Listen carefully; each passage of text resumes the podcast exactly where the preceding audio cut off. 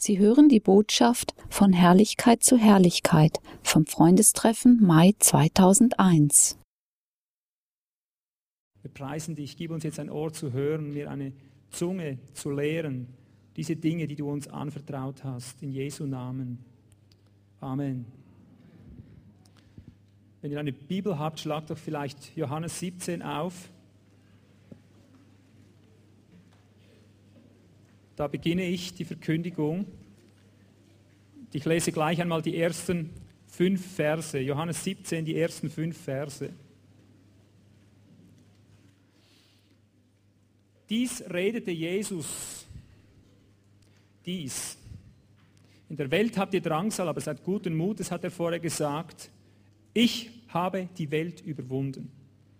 Dies redete Jesus und hob seine Augen auf zum Himmel und sprach, Vater, die Stunde ist gekommen, verherrliche deinen Sohn, damit der Sohn dich verherrliche, wie du ihm Vollmacht gegeben hast über alles Fleisch, dass er allen, die du ihm gegeben hast, ewiges Leben gebe.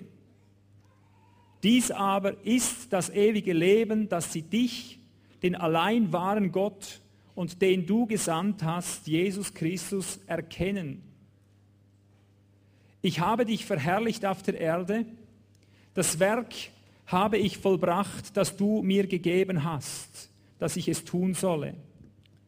Und nun, verherrliche du, Vater, mich bei dir selbst mit der Herrlichkeit, die ich bei dir hatte, ehe die Welt war. Mal bis hierher.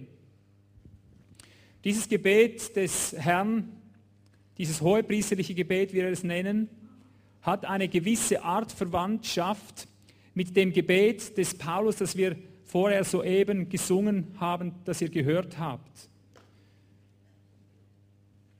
Paulus hat hier gebetet, nachdem ich von eurer selbstlosen Liebe zu allen Heiligen gehört habe, höre ich nicht auf, für euch zu danken und bete. Und jetzt geht es erst so richtig los. Da, wo wir Menschen aufhören, beginnt es bei Gott erst so richtig. Wenn du den Stand erreicht hast, dass du zu allen Gläubigen in Liebe, in der Selbstlosen, in der Agape erfunden wirst, sei doch mal ehrlich, ob du da nicht vielleicht in Versuchung bist, aufzuhören, zu sagen, das war es, das ist das Top, Liebe wollte Gott, Oh, hier beginnt Paulus erst. Er sagt, nachdem ich das gehört habe, möchte ich jetzt, dass ihr von dem bereits gegebenen Geist der Weisheit und der Offenbarung so richtig bekommt, dass ihr Enthüllung, Erkenntnis Gottes bekommt, dass ihr erkennt, welche Erwartung eigentlich zu haben ist, was eigentlich auf uns zukommt, was für eine unwahrscheinliche hohe Berufung. Siehst du, Paulus geht weiter und Jesus nachdem er hier gebetet hat in Johannes 17, das ist die Artverwandtschaft, die ich vorher erwähnt habe, er sagt, verherrliche deinen Sohn, damit dein Sohn dich verherrliche. Wann sagt er diesen Satz? Verherrliche deinen Sohn, damit dein Sohn dich verherrliche. Wann sagt er diesen Satz?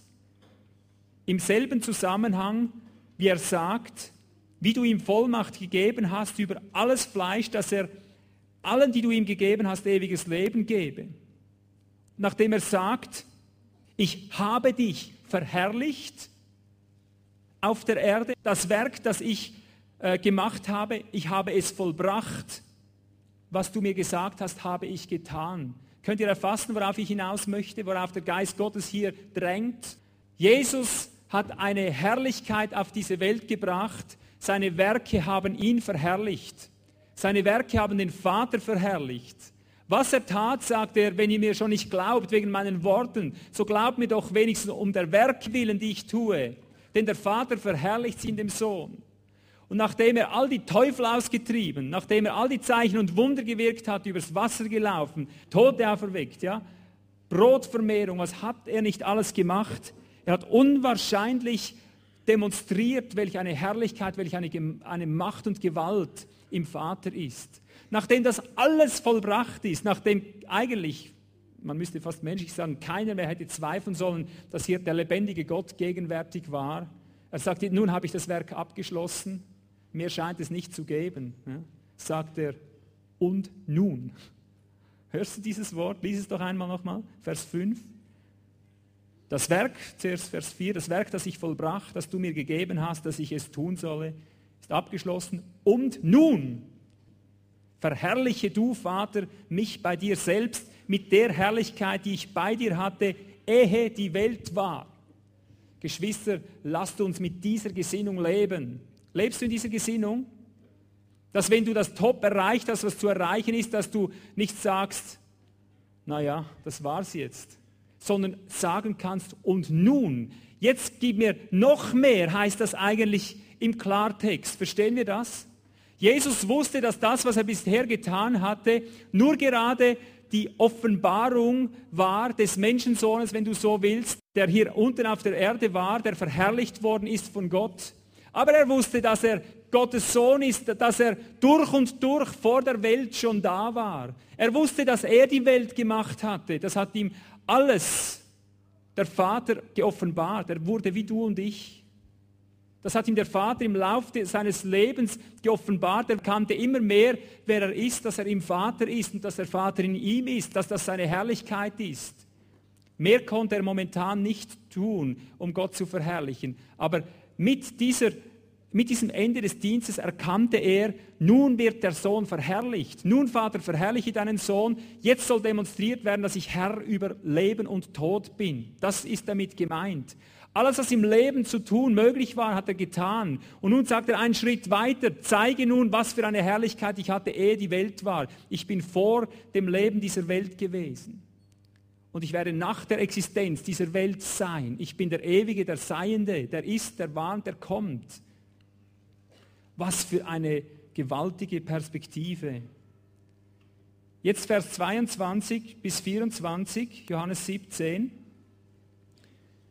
Und die Herrlichkeit, die du mir gegeben hast, habe ich ihnen gegeben, auf dass sie eins seien, wie wir eins sind. Ich in ihnen und du in mir. Auf dass sie in eins vollendet seien, damit die Welt erkenne, dass du mich gesandt und sie geliebt hast, wie du mich geliebt hast. Diesen Schlüsselgeschwister, den können wir nicht genug drehen. Er sagt, nun verherrliche deinen Sohn. Und er sagt, die Herrlichkeit, die ich von dir bekommen habe, Vater, was war das für eine Herrlichkeit, die möchte ich ihnen geben. Sag mal, ruf mal laut, was war das denn für eine Herrlichkeit, die ihm der Vater gegeben hat? Was beinhaltete diese Herrlichkeit? Wer kann das mal laut nach vorne rufen? Gott gleich sein, wie kann man das noch beschreiben? Ja? Mit ihm eins sein? Ja? Gottes, ja. Achtet, er beschreibt sie hier, er sagt es in einem Satz. Und die Herrlichkeit, Vers 22, die du mir gegeben hast, habe ich ihnen gegeben. Jetzt könntest du einen Doppelpunkt hinmachen. Hier kommt die Erklärung, was die Herrlichkeit war. Dass sie eins sein, wie wir eins sind, das ist Herrlichkeit. Vereinigung Gottes mit dem Menschen. Du bist ich, ich bin du. Das ist die Herrlichkeit. Er, er legt es noch weiter aus. Ich in ihnen und du in mir. Auf dass sie in eins vollendet sein, in eins mit dir, Vater, in eins mit dem Vater. Ich bin überzeugt, jeder von euch hat es schon gehört. Jeder kennt diese Predigt. Und darum müssen wir immer wieder diese Veranstaltungen haben, wo wir uns fragen, kennst du sie wirklich? Glaubst du sie wirklich? Hast du schon aufgegeben? Glaubst du, dass diese Herrlichkeit uns gegeben ist oder steht das nur hier in der Bibel? Wir haben die Bibel so weit entwertet, dass wir in der Lage sind, an diese Herrlichkeiten zu glauben, später dann. Immer wieder zu einer Zeit, wo es auch einmal Herrlichkeit verheißen ist. Das kannst du alles in der Bibel lesen.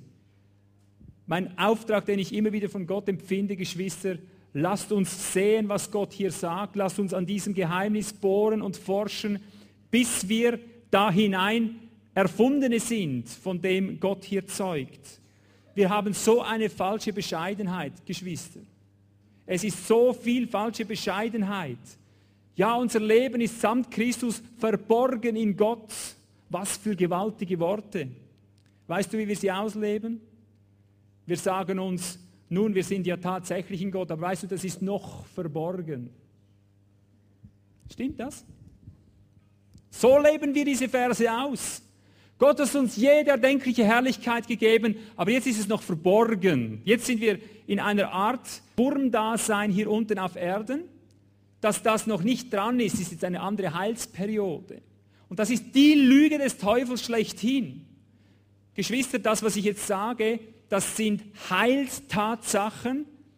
Wenn wir die nicht begreifen, wenn wir die nicht ergreifen, wir haben alles verloren. Wir werden sehen, dass wir Kinder des Todes sind, so wie Israel Kinder des Todes waren, die im alten Bund nicht fähig waren, die Herrlichkeit Gottes durch sich hindurch, durchs Fleisch hindurch wirken zu lassen. Das ist nicht eine Repetition einer alten Predigt. Hört ihr das?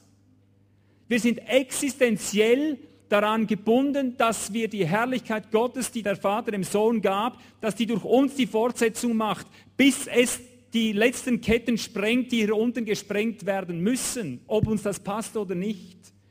Das ist eine Berufung, ich sage das ungeschützt vorweg. Wenn das nicht jetzt geschieht, wenn das nicht heute geschieht, wenn das nicht in unseren Tagen vor der sichtbaren Wiederkunft Christi geschieht, ist gar nichts geschehen. Er wird kommen. Er wird kommen samt seinen Heiligen. Er wird kommen zu den Seinen. Und vielleicht merken wir allesamt hier drin, dass er zu den Seinen kommt. Die Frage ist nur, werden wir zu den Seinen zählen?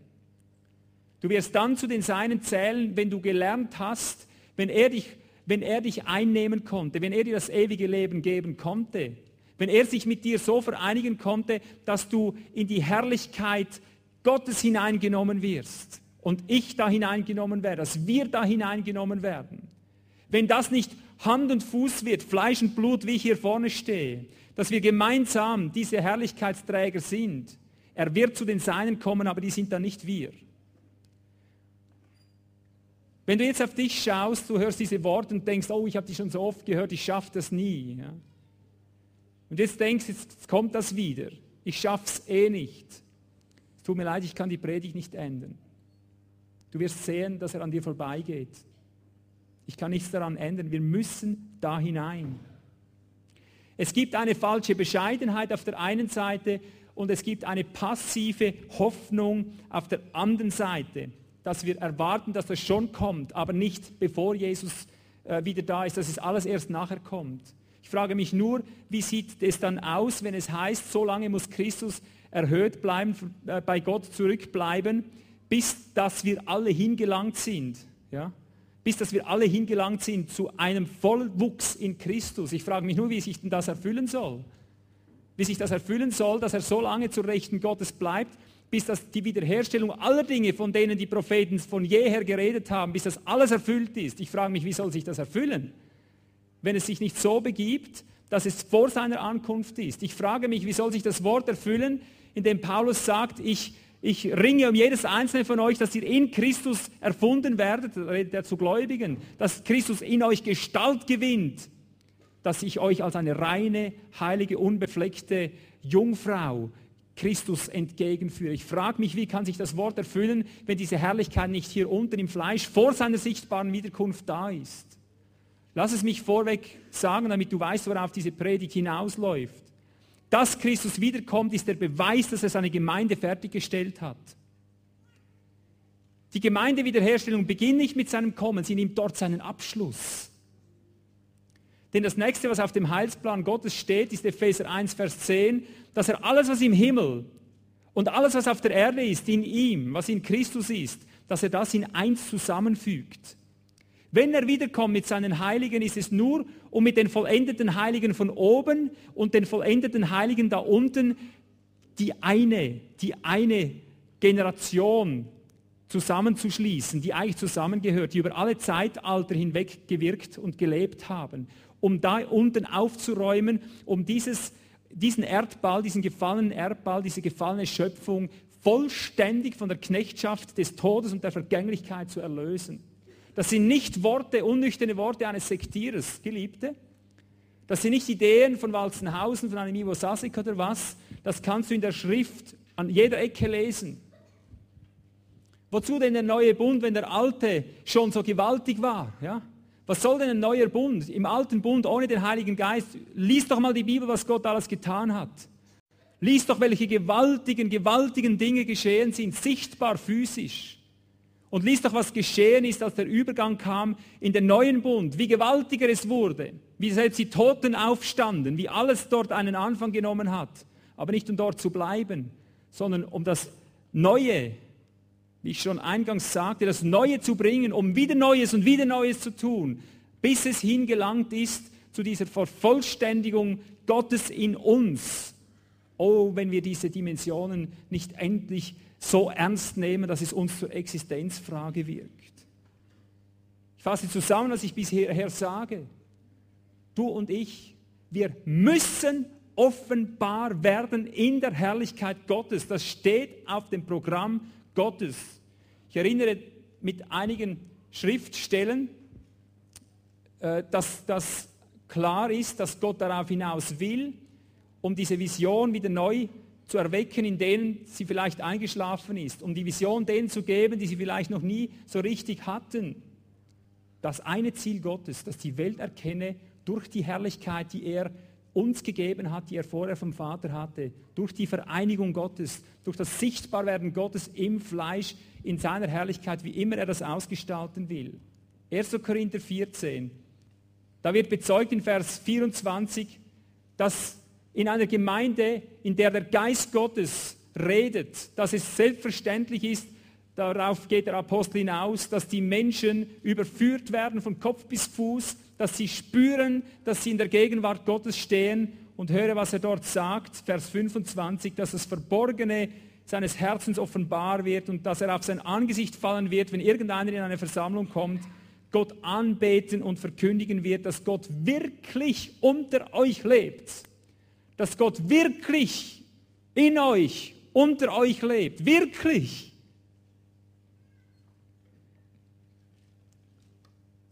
Er hat gesagt, ihr sollt dieselben Werke tun, die ich tue, und ihr sollt größere Werke als diese tun. Du könntest auch wieder sagen, andere Werke, neue Werke, fortgesetzte Werke. Die letzten Werke werden nicht dieselben sein wie die ersten.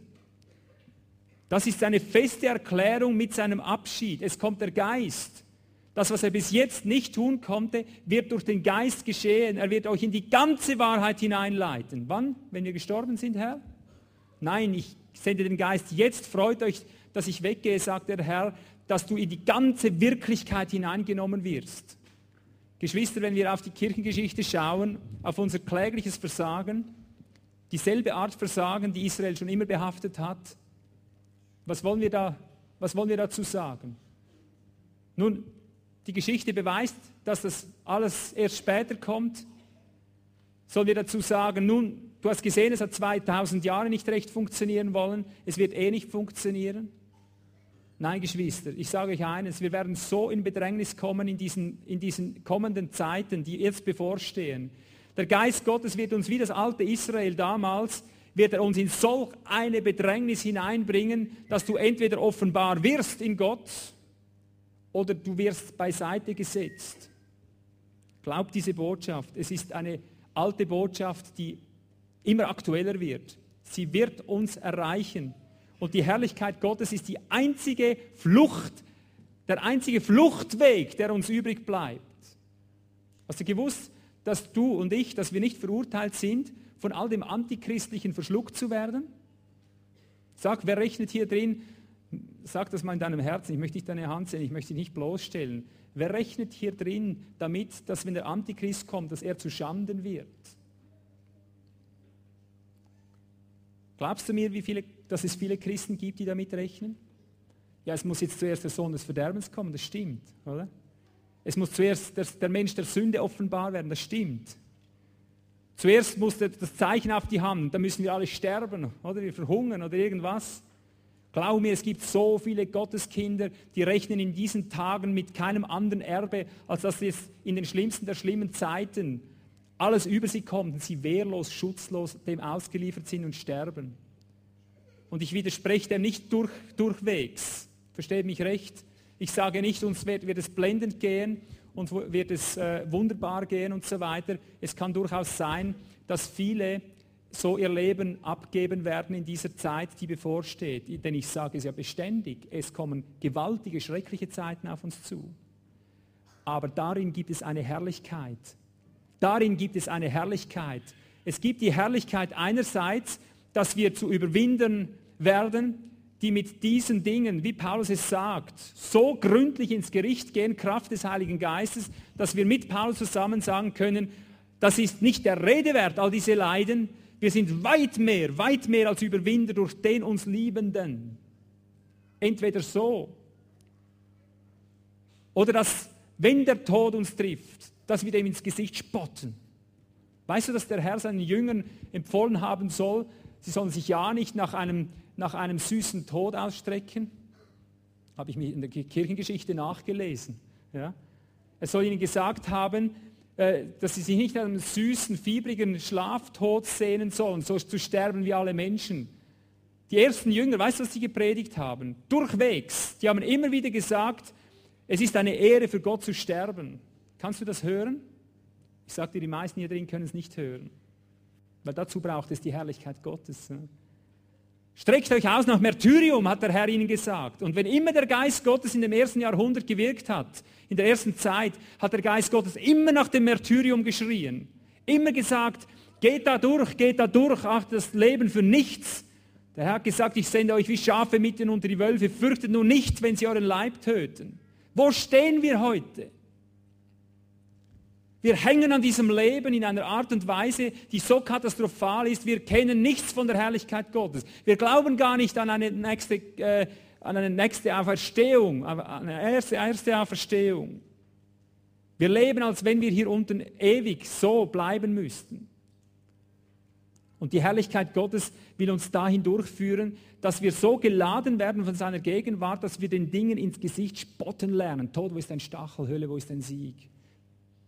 Und wenn wir noch so weit weg sind davon, Geschwister, das ist die Herrlichkeit, von der, er, von der er geredet hat. Und nun, sagt der Herr, und nun verherrliche du mich mit der Herrlichkeit, die ich hatte, ehe ich bei dir war. Er sieht zurück auf seine ewige Existenz und wir sehen vorwärts auf unsere ewige Existenz und müssen dieser Herrlichkeit teilhaftig werden.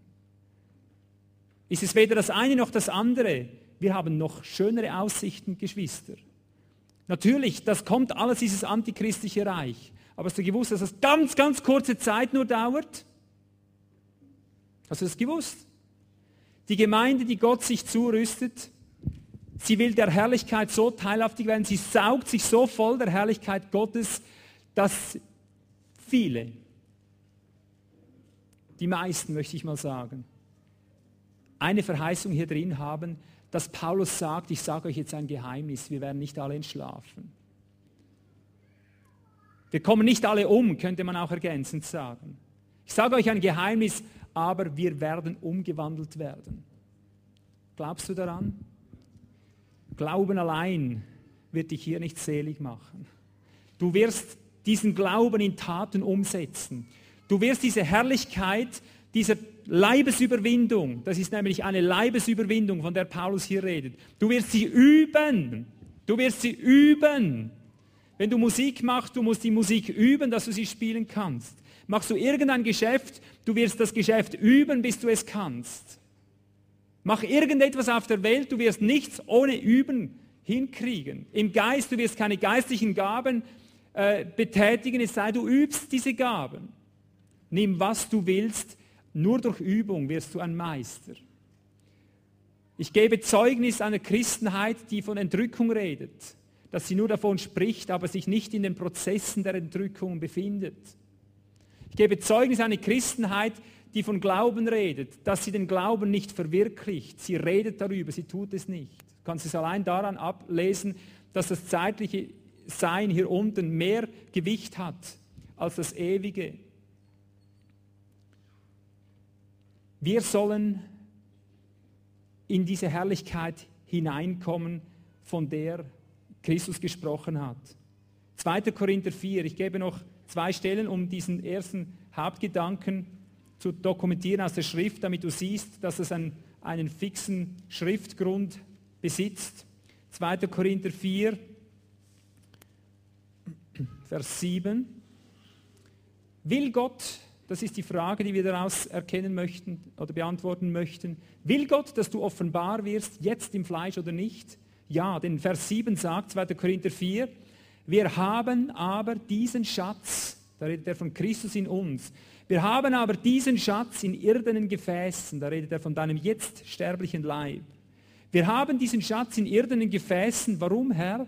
Damit die überragende Größe der Kraft Gottes zugehöre und nicht uns. Haben wir das gut gehört? Warum, Herr, haben wir, diese, haben wir diesen Schatz in diesem irdenen Gefäß? Warum wohnst du in deiner mächtigen Gottesmacht, in diesem sterblichen Fleisch? Er sagt, damit das, was aus dir hervorkommt, ungeteilt Gott zukommt. Damit ich Dinge durch dich tue, Dinge durch dich wirke, die jedem Menschen klar sind, das war nicht menschlich. Das kann man ja gar nicht. Der kann das ja gar nicht, aber er macht es trotzdem. Das muss ja Gott sein in ihm. Verstehst du? Und dann ist es einerlei, welche Werke der Geist Gottes in dir treibt. Wichtig ist nur eines in unserem Leben, und hier kommen wir schon äh, in, diese, in diese Beweisführung, wie wir da hineinfinden. Wichtig ist nur eines im Leben, dass dein Leben beständig eine Demonstration dessen ist, dass du über den eigenen Schatten springst. Dass ständig Dinge in deinem Leben geschehen, die unzweideutig sagen, diese überragende Sache, Größe, was immer es ist, das ist Gott. Egal was du tust. Ob das in der Schule ist, bei den Kindern auf ihre Art, ob das in deinem Alltag ist, wie auch immer, es muss sich ereignen. Darum hast du diesen Schatz im Verborgenen, damit Gott ungeteilt die Ehre zukommt. Wenn hier die Engel, rund, Engel runterkämen oder irgendwie einfach übernatürliche Menschen als solche geboren würden, die einfach so sind, stark wie die Bullen, ja, dann sind die einfach so. Aber Gott möchte gesehen werden, geschaut werden. Darum nimmt er sich schwache Gefäße, von denen jeder Mann weiß, die vermögen das nicht. Aber dann muss es geschehen. Und wenn es nicht geschieht, bist du nicht in der Linie derer drin, die diese Auferstehungsübungen, die diese Entrückungsübungen machen. Schaut 2. Thessalonicher 2, eine Stelle, die ich sehr liebe. Es ist eine Visionsstelle schönster Art. 2. Thessalonicher 2, Verse 13 bis 15.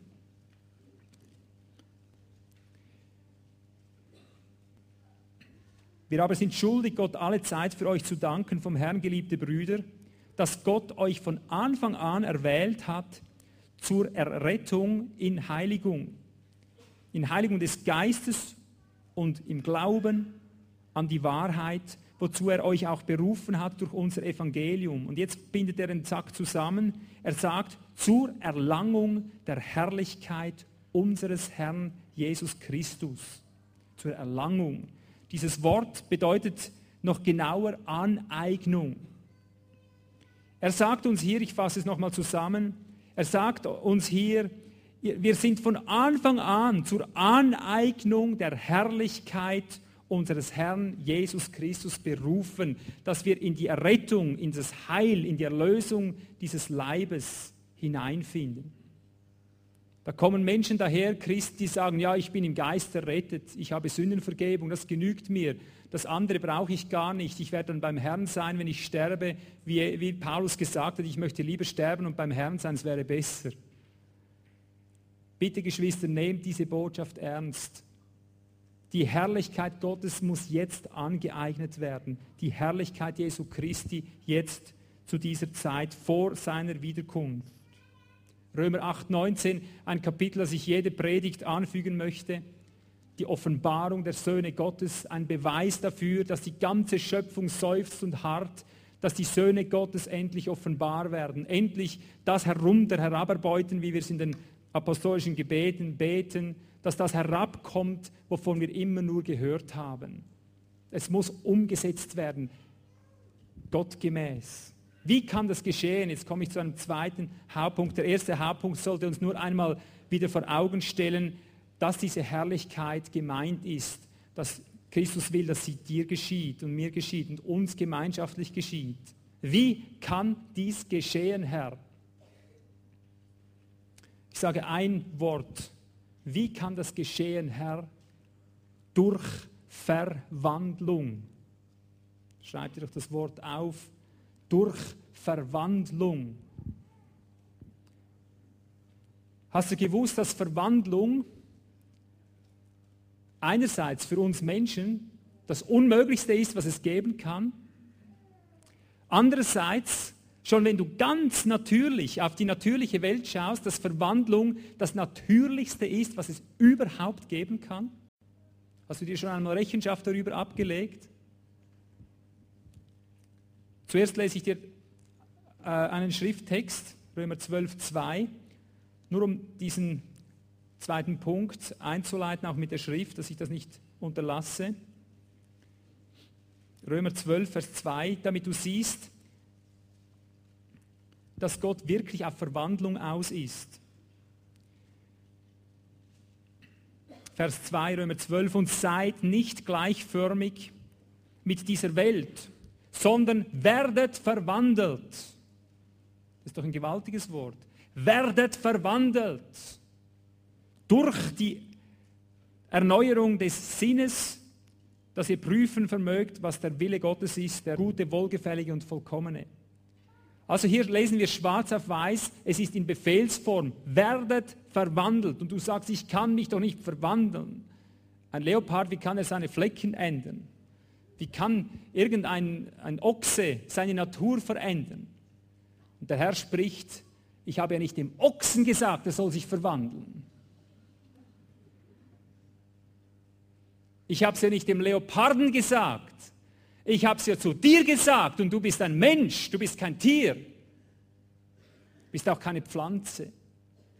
Hör jetzt gut, was ich sage. Das ist ein Glaubensfundament. Wenn du diese Worte, die ich spreche, die ich predige, nicht annimmst, hast du den Glauben nicht, denn der Glaube kommt aus der Predigt. Entweder hörst du sie, wie ich es dir sage, du nimmst es als bare Münze und erlebst es, Kraft dieses Wortes, oder du lässt es an dir vorbei und du bleibst bei deiner eigenen Weisheit. Du sagst, nein, ich kann nicht verwandelt werden. Natürlich kannst du verwandelt werden. Jede Pflanze beweist es dir. Gott hat alles hinein in Christus geschaffen, für Christus. Stimmt das? Kolosser 1. Also schau dir die Natur an. Schau dir an die Pflanzen, schau dir an die Tiere und dann schau dir an äh, die Menschen. Sag mir, gibt es irgendeinen einzigen natürlichen Prozess, der nicht mit einer Umwandlung begonnen hat? Nicht einen. Es ist die natürlichste Sache, die es gibt, dass übernatürliche Umwandlung geschieht. In der Natur, hier, drum, hier unten, natürlich. Jeder Same verliert seine Gestalt, wird umgewandelt, stirbt und aufersteht. Er stirbt nicht um des Todes willen, er stirbt um der Umwandlung willen. Du bist so geworden. Ein einzelner Same, du wurdest umgewandelt, wurdest ein Ei. Du wurdest zu einer Zelle. Du wurdest, oh, wie heißen die all die Begriffe? Zu einem Rula. Ich habe fast gedacht Zyklope, aber da kann was nicht stimmen. Ja, es gibt noch eine Zygote. Das ist auch noch ein Umwandlungsprozess dazwischen, die Zygote, ja, stimmt das? Ich muss mich korrigieren. Ja? Zum Embryo, zum Fötus, zum Baby, ja? zum Kind. Eine Umwandlung löst die andere ab. So bist du geworden, so bin ich geworden. Und du wirst zum Jüngling, zur Frau, Du wirst zum, zum Mann, du wirst alt, dein Haar wird umgewandelt. Deine gesamte Existenz besteht aus Umwandlung. Die gesamte Existenz der ganzen Natur, sei es Tier oder Pflanze, ist ein einziger Prozess der Umwandlung. Es gibt nichts, was nicht einem Prozess der Umwandlung unterstellt ist in dieser Natur, schon ganz natürlich gesehen. Wie kommen wir daher und wagen es anzumaßen, anmaßen zu sagen, Umwandlung ist schlicht unmöglich, ich bin und bleibe ein Esel. Schau, weißt du, was eigentlich im Wesentlichsten, jetzt ganz abgesehen vom Verstand, ja, was eigentlich den Menschen vom Tier so richtig unterscheidet? Wir kommen oft wirklich nicht weiter, als dass wir denken, äh, wir haben einfach einen Verstand bekommen, dass wir auch noch ein bisschen erfassen, was um uns herum geschieht. Benehmen tun wir uns eh wie die Tiere oder noch schlimmer oft. Ja? Aber weißt du, was für mich eigentlich der Kern der Sache ist, warum der Mensch Krönung der Schöpfung ist? Weißt du, was das beinhaltet, was es vom Schöpfungsgedanken eigentlich den Unterschied macht? Ich sage es dir mit folgenden Worten. Wenn du einen Hund schaust, der wandelt sich auch, ja. Also jetzt abgesehen von seinem Wachstum, der auch ständig Wandlung betrifft. Aber ein Hund wandelt sich oft so wenig wie die Schlange. Die Schlange häutet sich. Das ist ihre ganze Verwandlung, die sie hinkriegt. Sie streift die alte Haut ab, kriegt in der neuen Haut weiter, aber ist dieselbe geblieben. Ein Hund, der hart, ja, der gibt seine Haare von sich. So viel weiß ich von Tierkunde. Ja. Es gibt bessere Tiere, wenn ich, wenn ich an die Kröte denke, da hast du zuerst ein Ei, dann hast du eine Kaulquappe und dann wird der Frosch, da hast du schon drei Umwandlungsstadien, die komplett verschieden sind voneinander. Und der Spitzenreiter ist vielleicht unsere liebe Raupe, da hast du zuerst ein Ei, ja, und dann kommt eine Raupe und dann wird es umgewandelt zur Puppe und es wird umgewandelt zum Schmetterling. Hier hast du vier Verwandlungen. Ich weiß nicht, vielleicht kennt jemand in der Natur noch äh, Dinge, die noch weiter als vier konkrete Umgestaltungen, Umwandlungen durchmachen. Kennt jemand mehr? Ruft's mal. Siehst du? In der Farbe, gut, ja. Das ist auch was, ja. Aber ich rede richtig von Umwandlung jetzt, ja. Weißt du, was der Unterschied ist zum Menschen? Lies ihn nach, ich zeige ihn dir. 2. Korinther 3, Vers 18. 2. Korinther 3, Vers 18. Ich lese ab Vers 17. Der Herr aber ist der Geist. Der Herr aber ist der Geist. Wo aber der Geist des Herrn ist, da ist Freiheit. Schlussfolgerung, wir alle aber schauen mit aufgedecktem Angesicht die Herrlichkeit des Herrn an und werden so verwandelt in dasselbe Bild von Herrlichkeit zu Herrlichkeit, zu Herrlichkeit, zu Herrlichkeit, zu Herrlichkeit, zu Herrlichkeit, mach mal mit, zur Herrlichkeit, zur Herrlichkeit, zur Herrlichkeit. Und so kannst du jetzt bis in Ewigkeit weitermachen. Verstehst du, was der Unterschied zwischen Mensch und Tier ist? Wir sind dazu gesetzt, die Herrlichkeit Gottes zu erlangen. Und er sagt, du bist keine Raupen, du bist keine Schnecken, du bist kein Frosch, auch wenn du dich manchmal so benimmst. Er sagt, du bist ein Mensch und du sollst umgewandelt werden, nicht einmal, nicht zweimal, nicht dreimal, nicht viermal, sondern von einer Herrlichkeit zur anderen ist ein Programm in uns angelegt, dass Gottes Herrlichkeit in uns Gestalt gewinnen soll, da in diesem Fleisch. Und wenn du das nicht glaubst, wenn du da nicht mitgehst, hast du dein Mensch zum Tiersein erniedrigt. Du wirst enden, verenden wie ein Tier. Aus dir wird nichts. Das sind Dinge, die ereignen sich mittels des Glaubens. Durch die Predigt, sagt die Heilige Schrift. Du sollst umgewandelt werden, verwandelt werden. Ich soll umgewandelt, verwandelt werden. Alles wird hier unten umgewandelt. Wenn du isst und trinkst, wird das Essen umgewandelt in deinem Bauch. Stimmt das? Verwandlung ist die Weise Gottes. Selbst wenn du gestorben bist, wandelt sich dein Leib um zuerst. Er wird zuerst zu Kompost oder was weiß ich, ja. Komposti sagen sie heute zu den Alten. Ja. Warum? Weil ein Umwandlungsprozess geschieht, aber nicht weil das das Ende ist, sondern weil Paulus sagt, es wird gesät in Schwachheit, es wird gesät ein ein nacktes Korn. Es wird gesät, dein Leib, wenn du sterben musst, wirst du da gesät, damit du umgewandelt wirst. Es wird auferweckt in Kraft. Geliebte, die ersten Christen, die waren so beseelt von der Auferstehung, sprich auch von der Herausauferstehung, vor der großen Auferstehung herauszukommen, den Prozess durchzumachen der Umwandlung, unterwegs zu sein von einer Herrlichkeit zum anderen, um möglichst das zu erlangen, wovon Gott die ganze Zeit gesprochen hat. Wir sollen hingelangen zur ganzen Fülle in Christus. Gott ist ein Spezialist der Umwandlung, es ist seine Lebensweise. Lies Römer 8, 28 und dann siehst du, dass Gott so an Umwandlung äh, interessiert ist, so fähig ist, dass er dir sogar zusagt, wenn du seinem Vorsatz gemäß in Christus hinein verwandelt zu werden, in sein Bild hinein verwandelt zu werden, wenn du dazu zählst, ihn liebst, um dieses Vorsatzes willen, dass sogar egal, was hier unten geschieht, seien es gute oder schlechte Dinge, die über dich kommen, er sagt, ich werde alles umwandeln zu deinem Besten. Nicht einfach, damit du gerade noch so davon kommst, zu deinem Besten hat er gesagt. So ist Gott ein Umwandlungskünstler. Wehklage wandle ich in Reigen, spricht der Herr. Oh, du kannst es an jeder Ecke erkennen. Aus dem Felsen kommt ein Wasserteich. Ja? Schau mal die Schrift an im Hinblick auf Umwandlung und du wirst sehen, es gibt nichts, was nicht der Umwandlung unterstellt ist. Es ist Gottes Spezialgebiet. Wie kannst du sagen, mich kann er nicht umwandeln? Du misst es an dir selber, das ist der Grund. Und darum sage ich dir, du bist ein Gottloser. Du bist ein Gottloser, wenn du hier sitzt und immer auf dich schaust, immer zu auf deinen Nabel. Er hat nicht gesagt, dass du das machst. Aber diese Art der Umwandlung, die geht nicht einfach vollautomatisch. Du wirst vollautomatisch vom Jüngling zum Mann. Du musst nur essen oder vom Mädchen zur Frau. Du musst nur essen und dich pflegen. Das ist dein Teil. Der Rest begibt sich von selber. Hier wirst du glaubend essen. Essen der Umwandlung bedeutet Glauben an die Umwandlung, rechnen mit der Umwandlung, hineinstellen in die Umwandlung. Wie weit geht diese Umwandlung? Epheser 3,19. Ich lese es so, wie ich es da übersetzt habe neu. Ich habe gleich dieses Schriftheft äh, vor mir.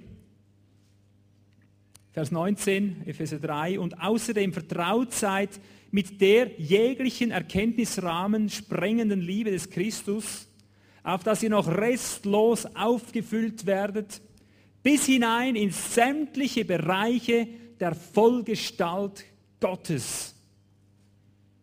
Merkt ihr das gut? Es geht nicht darum, dass du umgewandelt wirst, bis du in, dich, in dir ein vollendeter Mensch bist.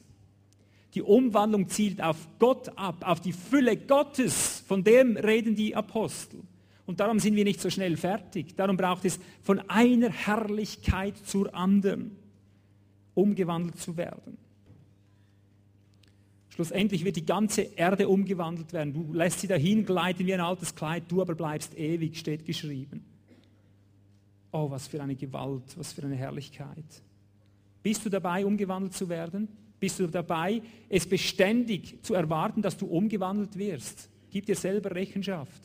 Rechnest du damit, dass wenn du Gefäße Gottes siehst, pass jetzt gut auf, was ich sage, wenn du Gefäße Gottes siehst, die niedrigerer Qualität sind, rechnest du damit, dass du, wenn du merkst, du bist ja genau von derselben Qualität, dass du davon abgedockt wirst, dass du einer anderen äh, Organschaft zugefügt wirst? Rechnest du mit so etwas oder sagst du, äh, es ist alles Friede, Freude, Eierkuchen, wir müssen in ökumenischem Gedankengut uns miteinander vereinigen? Hast du gewusst, dass die Bibel gar nicht so ökumenisch ist wie die Menschen heute? Schlag mal kurz auf, 2. Timotheus 2,21, du wirst sehen, was für ein Umwandlungsprozess durch die Apostel ständig geschürt wurde. Pass mal gut auf, was du dort liest. 2. Timotheus 2,21. Pass gut auf, er redet hier vom Haushalt Gottes, er redet von den Haushaltsgeräten Gottes. Vers 20, 2. Timotheus 2. In einem großen Haus aber sind nicht allein goldene und silberne Gefäße, sondern auch hölzerne und irdene. Und die einen zur Ehre, die anderen aber zur Unehre. Pass auf, er redet zu dir als Gläubiger. Wenn nun jemand sich selber von diesen reinigt, wird er ein Gefäß zur Ehre sein, geheiligt, nützlich dem Hausherrn, zu jedem guten Werk bereitet. Was musst du tun, dass du ihm nützlich wirst, zu einem guten Werk bereitet wirst? Du musst dich reinigen. Von was musst du dich reinigen? Bitte? Von den unreinen Gefäßen, merkst du? Wenn du nicht lernst, dich zu unterscheiden, zu sagen, Moment, das ist auch christlich. Das stimmt. Das nennt auch den Namen Jesu. Aber es bleibt hier stehen. Das ist nicht die Form, in der ich bleiben will. Wenn du dich nicht innerlich zu einer anderen Qualität Gefäß rechnest, sagt Paulus hier, wenn du dich nicht reinigst davon, wegkommst von diesem Gedankengut, stillzustehen, zurückzubleiben, Menschen zu dienen, irgendwo, irgendwo hängen zu bleiben, aus was für Gründen auch immer, wenn du dich nicht reinigst davon, dich distanzierst, eine andere Vision ergreifst von einem goldenen Gefäß und das hölzerne hinter dir lässt, du wirst nicht nützlich sein zu einem guten Werk, sagt Paulus hier. Du musst dich reinigen davon. Du musst die Umwandlung ergreifen, musst sie begehren, musst schauen, wo sind die Gefäße, die Gott haben möchte. Wirst dich, wirst dich im Glauben daran halten, bis du zu dem geworden bist, wovon er spricht. Und nur so kann es dahin gelangen, dass Paulus von einem Prozess redend sagt, Christus muss so lange herrschen, bis Feind um Feind unter seine Füße kommt, bis alles umgewandelt wird, bis zuletzt auch noch dein Leib umgewandelt wird, weil du hinweggenommen wirst aus diesem Leib des Todes. Gut, ich komme jetzt in die, in die dritte Phase, in die Endphase der Verkündigung. Wie erfolgt dieser Umwandlungsprozess? Wir haben zuerst gesehen, die Notwendigkeit, in die Herrlichkeit Gottes umgewandelt zu werden, die Verheißung. Wir haben gesehen, wie geschieht das ganz grundsätzlich durch Verwandlung, und zwar durch gottgewirkte, übernatürliche Verwandlung. Wir möchten jetzt zum Schluss noch diese Frage berühren. Wie erfolgt der Umwandlungsprozess? Was hast du, was habe ich zu tun? Was haben wir zu tun? Ganz im Wesentlichsten, worauf kommt es an, dass dieser Umwandlungsprozess in Bewegung kommt? Ich werde heute auch wieder nur Segmente predigen. Man wird nie mit einer Predigt alle Antworten geben können, sonst können wir dann aufhören. Aber wir betonen, was heute wieder wichtig ist in die aktuelle Situation. 2. Korinther 3, Vers 18 noch einmal. 2. Korinther 3, Vers 18. Wir alle aber schauen mit aufgedecktem Angesicht die Herrlichkeit des Herrn an und werden so, so und nicht anders, so verwandelt in dasselbe Bild von Herrlichkeit zu Herrlichkeit zu Herrlichkeit, wie es von dem Herrn, dem Geist, gewirkt wird. Frage, heute Morgen, gestern Morgen, vorgestern Morgen, wo waren deine Augen, als du aufstandest Du hast schon, bevor du wach warst, mit diesem Traum gekämpft. Du bist schon mit diesen mühsamen Gefühlen erwacht. Es war das, wie es immer wieder ist. Du wurdest in diesen Sog des Eigenlebens, in den Sog der Probleme, in den Sog der Sorgen, in den Sog des Diesseitigen, des Dämonischen, Diabolischen, Niederziehenden, wurdest du so richtig wieder eingebunden. So bist du erwacht. Wo waren deine Augen? Wo waren sie? Wie lange waren sie wo?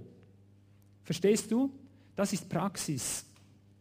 Wo sind unsere Augen gerichtet, wenn wir verwandelt werden wollen?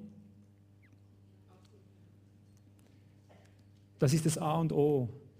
Wenn wir den Situationen, egal wie sie jetzt heißen, den Problemen, seien sie aus einem eigenen Fleisch, seien sie selbstverschuldet, nicht selbstverschuldet, du kannst hier auflisten, was du willst, lernen wir diesen Ablenkungen des Lebens nicht spottend begegnen, dass wir sie als nichts erachten, als nichts, keine Umwandlung. Keine Umwandlung. Ich will, dass ihr ohne Ablenkung seid, sagt der Apostel. Hast du das auch schon gelesen?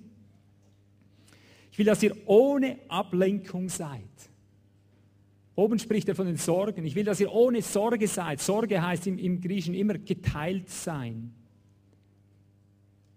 Es gibt keine praktischere Anweisung äh, in der Heiligen Schrift, was die Umwandlung betrifft, als dass du das anschaust, zu dem du werden willst.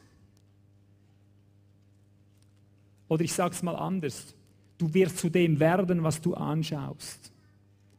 Viele wollen nicht werden wie der Teufel, aber weil sie ihn die ganze Zeit studieren, weil sie sich die ganze Zeit mit ihm abgeben, werden sie wie der Teufel. Viele wollen nicht sündigen, aber weil sie die ganze Zeit mit der Sünde rechnen, mit der Macht der Sünde, werden sie der Sünde Knecht, sie werden der Sünde Bild, verwandelt. Verwandlung geschieht aktiv bei den Menschen. Tiere werden von selbst. Verwandlung geschieht aktiv. Verwandlung geschieht dadurch, was du fixierst in deinem Herzen, mit deinem Geist, worauf deine Sinne, dein Nus, deine Wahrnehmung, wie es in, in Römer 12 heißt, worauf deine innere Wahrnehmung ausgerichtet wird, das hat Umwandlungscharakter, hat Umwandlungskraft. Kannst du das erfassen? Das sind geistliche Gesetze. Du wirst umgewandelt über das, was du innerlich zulässt in dir drin. Das, was du anschaust, zu dem wirst du. Oh, wenn du das glauben könntest. Es braucht nicht mehr. als dass du dem spottest, was du nicht sein willst und das verherrlichst, was du sein willst. Es braucht nicht mehr. Und das angesichts der Probleme, angesichts der Niederlagen, angesichts der Unmöglichkeiten praktizierst du das und nicht vorher, nicht nachher. Das ist das ganze Geheimnis der Umwandlung. Oh, ich liebe dieses Bild dieses, dieser erhörten Schlange in, in der Wüste beim Volk Israel. Ich liebe dieses Bild. Warum? Weil sie gebissen von Kopf bis Fuß anschauen wollten, anschauen durften. Sie mussten fixieren und dadurch fiel alles von ihnen ab. Du rechnest immer, du denkst immer, wenn ich diese Sünde lassen sollte, diese Gebundenheit, oh, dann werde ich so leiden, wenn ich sie nicht mehr habe. Ich bin ja so lusterfüllt, ich bin ja so begierig, es brennt in mir wie Feuer. Ich werde verbrennen, du machst dir die menschliche Rechnung, wie dieses Leiden, das du im Verzicht hast, wie das in einer Woche ausschauen könnte, wenn du so ausdorst und wie es in zwei und drei Wochen, in zwei, drei Jahren, du kannst den Preis nicht zahlen, es ist grauenhaft, es ist die Hölle und tatsächlich, es ist sie.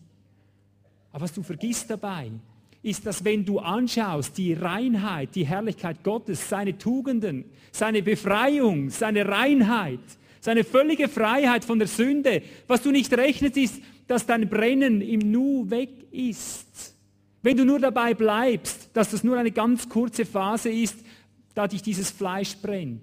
Und weil du immer aufs Brennen des Fleisches schaust, erlebst du es, dass es über Jahre hinweg brennt.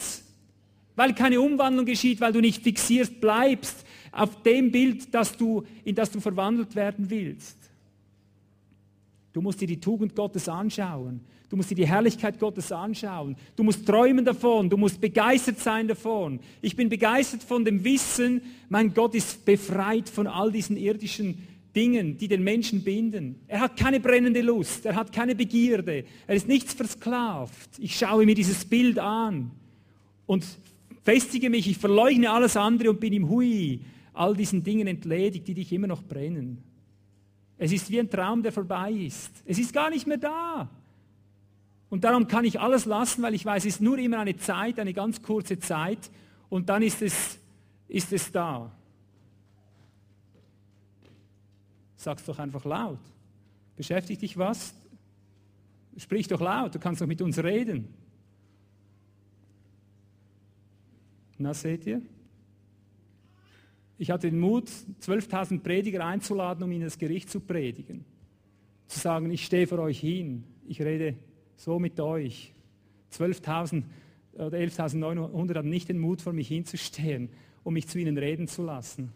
Und das sind für mich die falschen Propheten, verstehst du? Hier weiß jeder, jeder Mann, der hier nicht einverstanden ist mit etwas, was hier drin läuft. Jeder Einzelne weiß, dass wir dazu aufrufen, komm, sprich es aus. Wenn dich was quält hier drin, mach doch, die, mach doch den Test. Steh doch auf und sag, Schnauze da vorne, du übertreibst, sag doch, was du willst. Du bist hier zugelassen. Warum muss der Mann schweigen? Versteht ihr? Das sind die Dinge. Also wenn dich irgendwas quält, dann sag es offen raus, damit, auch der, damit du auch sehen kannst, wie wirkt der Organismus. 1. Korinther 7, 35, das ist die Stelle, die ich dir vorher noch schuldig geblieben bin. 1. Korinther 7, 35. Dies aber sage ich zu eurem eigenen Nutzen, nicht um euch eine Schlinge um den Hals zu werfen, sondern damit ihr ehrbar und beständig ohne Ablenkung beim Herrn bleibt. Hast du gemerkt, das war übrigens Ablenkung vorher. Was für eine Stunde! Was für eine Stunde! So ein Mann, der in so einer Stunde, wo wir so dramatisch wichtige Dinge bewegen, wer hier ablenkt, ein Kind des Todes, ich sage es dir, da wird nicht abgelenkt in so einem Moment. Hochheilige Dinge. Das ist der Teufel, genauso arbeitet er mit dir. Wann immer du an den Punkt kommst, lenkt er dich ab. Sei es hier oder sei es so. Und wenn es in der Versammlung ist, ist es halt wieder so. Ich lasse mich nicht mehr ablenken. Ich weiß, wovon ich zeuge. Ich schaue auf den, der gesagt hat, von Herrlichkeit zu Herrlichkeit. Wenn du mich anschaust, wenn du dich nicht ablenken lässt, wenn du nicht Angst oder irgendwas unterschieben lässt. Das ist die Existenzprobe, die wir haben. Wie stehst du am Morgen auf? Wie gehst du am Abend ins Bett? Ich möchte es so lernen, von früh bis spät. Ich träume nicht über meine Probleme hinweg, dafür, dafür habe ich zu viel. Ich löse meine Probleme. Indem ich schaue die Weisheit Gottes in jede Situation. Es greift mich an, ich schaue durch. Ich schaue durch, sage, ich, ich schaue nicht dich an, du Beißer, du Auger, du Ablenker. Ich schaue mir ihn an. Ich schaue mal, was er macht. Schau mal, was er kann. Und ich schaue so lange, bis es mich verwandelt, bis ich spüre, die Kraft fließt in mich ein und ich bekomme ein Stück mehr Natur Gottes. Unter Drücken geschieht das. Siehst du bei der Umwandlung der Gesteine, Diamanten, alle diese Dinge, unter hohen Drücken, ja. Verleugnen, was an mir geschieht, durchschauen, zuerst, zuerst mal die Weisheit Gottes anschauen, bevor wir ausflippen, bevor wir ausrasten, bis ich spüre, es fließt in mich über. Ich schaue im Geist die Herrlichkeit des Herrn, ohne etwas dazwischen, ungeteilt keine Ablenkung. Und dann kommt diese Kraft, in der ich vorweg weiß, die Weisheit Gottes wohnt vom Himmel herab in Christus, durch Christus in mich hinein. Ich spüre, ich weiß, ich bin erhört, ich weiß, ich habe empfangen, bevor ich habe. Es ist so eine Gewissheit, die es buchstäblich zum Explodieren bringt, dass das hervorkommt, was in, äh, in mir hervorkommen soll. Keine Umwandlung ohne Krise, keine Umwandlung ohne Herausforderung, keine Umwandlung ohne Bewährung. Du nimmst es, du schaust es und du empfängst es. Jesus hat gesagt, und nun verherrliche mich mit der Herrlichkeit, die ich hatte, ehe ich äh, in diese Welt kam. Schau auf das, was schon geworden ist. Merkst du, er schaut zurück, was am Anfang war. Schau auch du zurück, was am Anfang ist. Du wirst die Gegenwart nie besser bewältigen können, als wenn du schaust, was in der Vergangenheit gemacht ist. Christus ist dir gemacht zur Vollkommenheit. Er ist deine Vollendung. Jetzt eine ganz schöne Schriftstelle, jetzt habe ich nur noch zwei, drei maximal Schriftstellen, dann bin ich durch. Römer 6, Vers 13. Römer 6, Vers 13.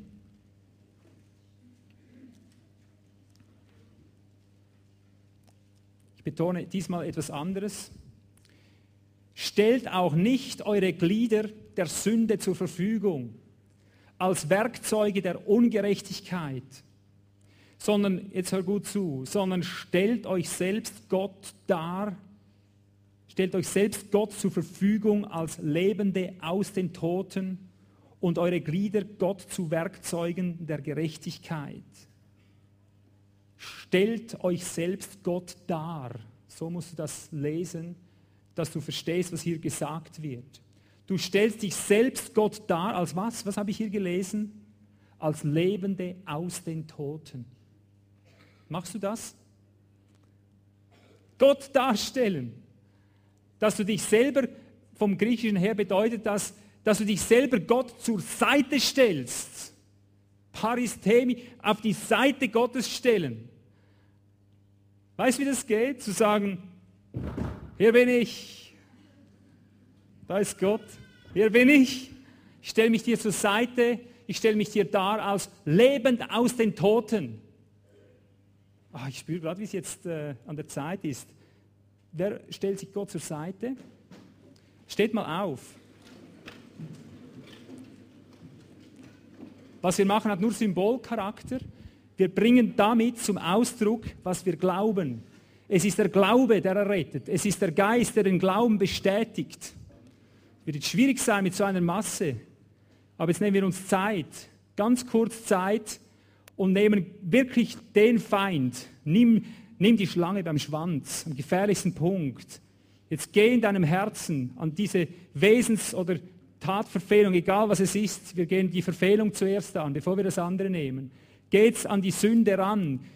Nimm sie dir, nimm sie dir mal ein bisschen näher. Du denkst jetzt an diese Sünde mit der du kämpfst, mit der du einfach nicht fertig geworden bist, die dich im Tod drin hält. Du, du, du weißt in deinem Herzen, was es ist. Und du bewegst jetzt in deinem Herzen, du gehst jetzt in deinem Herzen in Bereitschaft. Und ich sage dir, das funktioniert, was ich tue. Ich habe massenhaft Beweise dafür, dass das funktioniert, weil es nicht eine Lehre von Walzenhausen ist. Es ist die Praxis des Heiligen Geistes. Bist du bereit? Du weißt, um was es geht. Du nimmst Jetzt einfach nur die nächste Hürde. Und ich sage immer die schlimmste Sünde, mit der du wirklich nicht fertig wurdest. Vielleicht ist es bei dir der Nikotin, vielleicht ist es bei dir der Alkohol, vielleicht ist es bei dir die Sexualität, vielleicht bist du verfressen, vielleicht hast du Magersucht. Was immer die Sünde ist und du weißt, es ist Sünde und du hast sie nie unter die Füße gekriegt, das ist der Moment. Das ist der Moment. Du machst es etwas langsamer als ich, aber du machst es jetzt durch Glauben. In diesem Moment, du wirst darauf stehen und stehen bleiben. Gott, ich stelle mich dir zur Verfügung. Ich stelle mich an deine Seite. Paff! Hast du Glauben? Schade, dass sich so wenig bewegen. Ist dir das zu töricht? Es hat Gott gefallen, durch das Törichte, durch das Törichte zu erretten.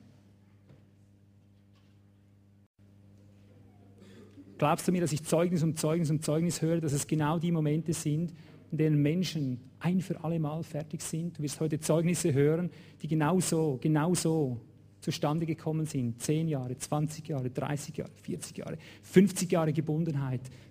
Ich stelle mich dir zur Seite, als aus den Toten auferweckt. Ich bin samt dir auferweckt. Ich stelle mich an deine Seite als Mitauferweckter. Herr, lass uns vorwärts gehen. Zeig die Werke der Auferstehung.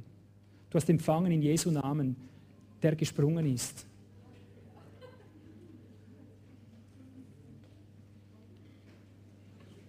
Du gibst mir wieder Zeugnis. Ich habe das ganze Jahr über Zeugnisse, dass es genau so passiert ist, genau in diesen Momenten. Ich habe das nicht vorgehabt, mit euch zu machen, aber ich, ich kam jetzt auch im, im Herzen nicht darum herum. Ich spürte, das ist das, was Gott jetzt tut mit euch. Aber seid doch bitte töricht genug, Verstehst du? Seid töricht genug. Ja! Halleluja! Schämt euch doch nicht. Wenn wir nur törichter wären. Warum hast du, warum hast du nur dreimal geschlagen? Hättest du sechs oder siebenmal geschlagen, die ganzen Feinde wären dir zu Füßen gelegen. Du musst dann glauben, wenn dir der Glaube gebracht wird. Du hast nicht aus dir selber Glauben. Darum gibt Gott ja Dienste, damit du mitgehst, dich mit hineinnehmen lässt, damit du aufbauen lernst. Bist du aber schon während der ganzen Predigt nicht mitgekommen, weil du das Ganze im Ratio zu verarbeiten suchst, glaube ich dir schon, dass du den Sprung nicht schaffst.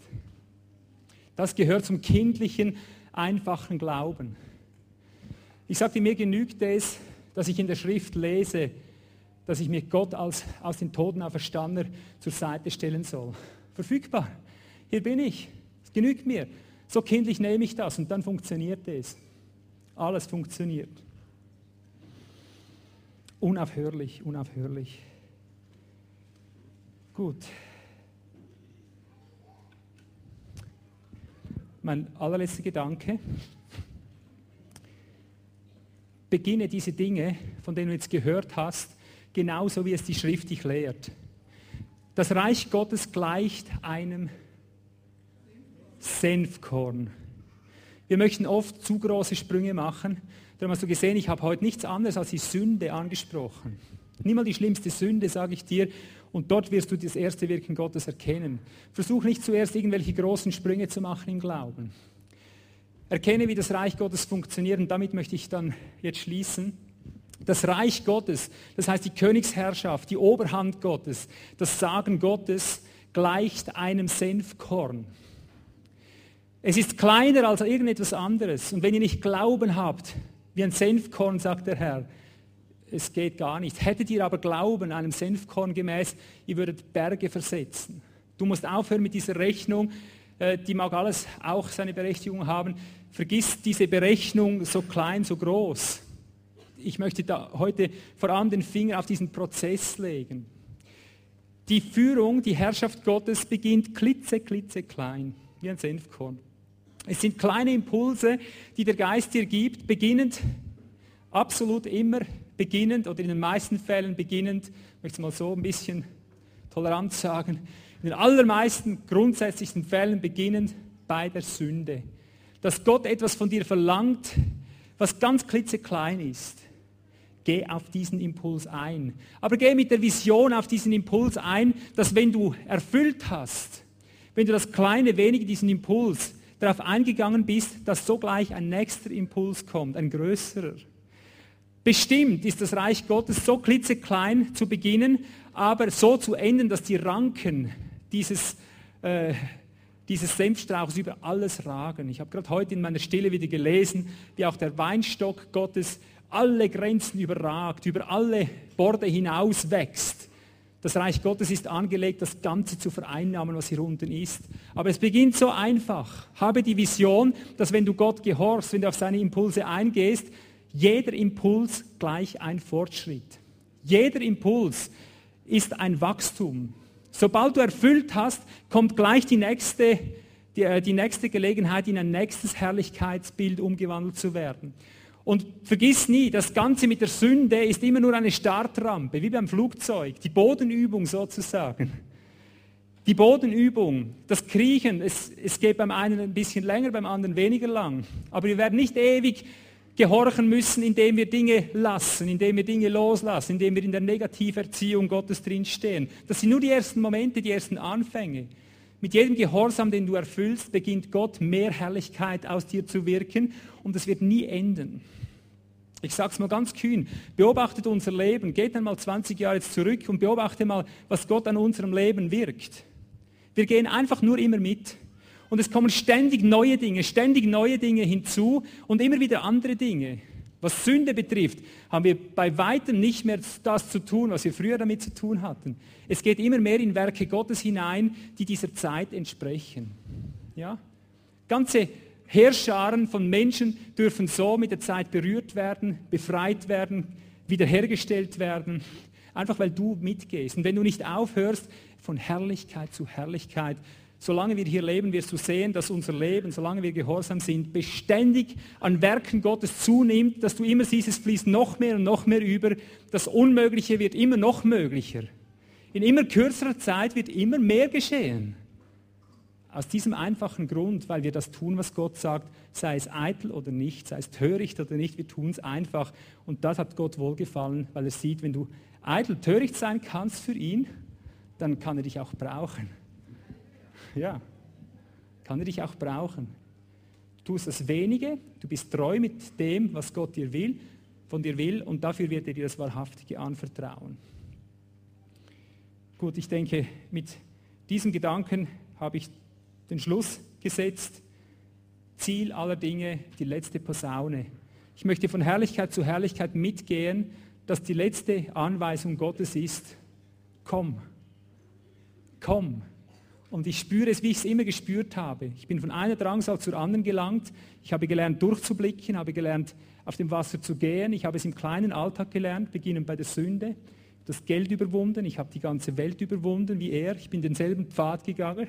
Ich habe gelernt, die Werke zu tun, die er in mir geheißen hat. Nicht die von gestern, die von heute, samt denen von gestern. Und dann irgendwann ist es soweit, einfach als nächster logischer Schritt, komm, und jeder, der bereit ist, wird seinem Stand gemäß hören, komm.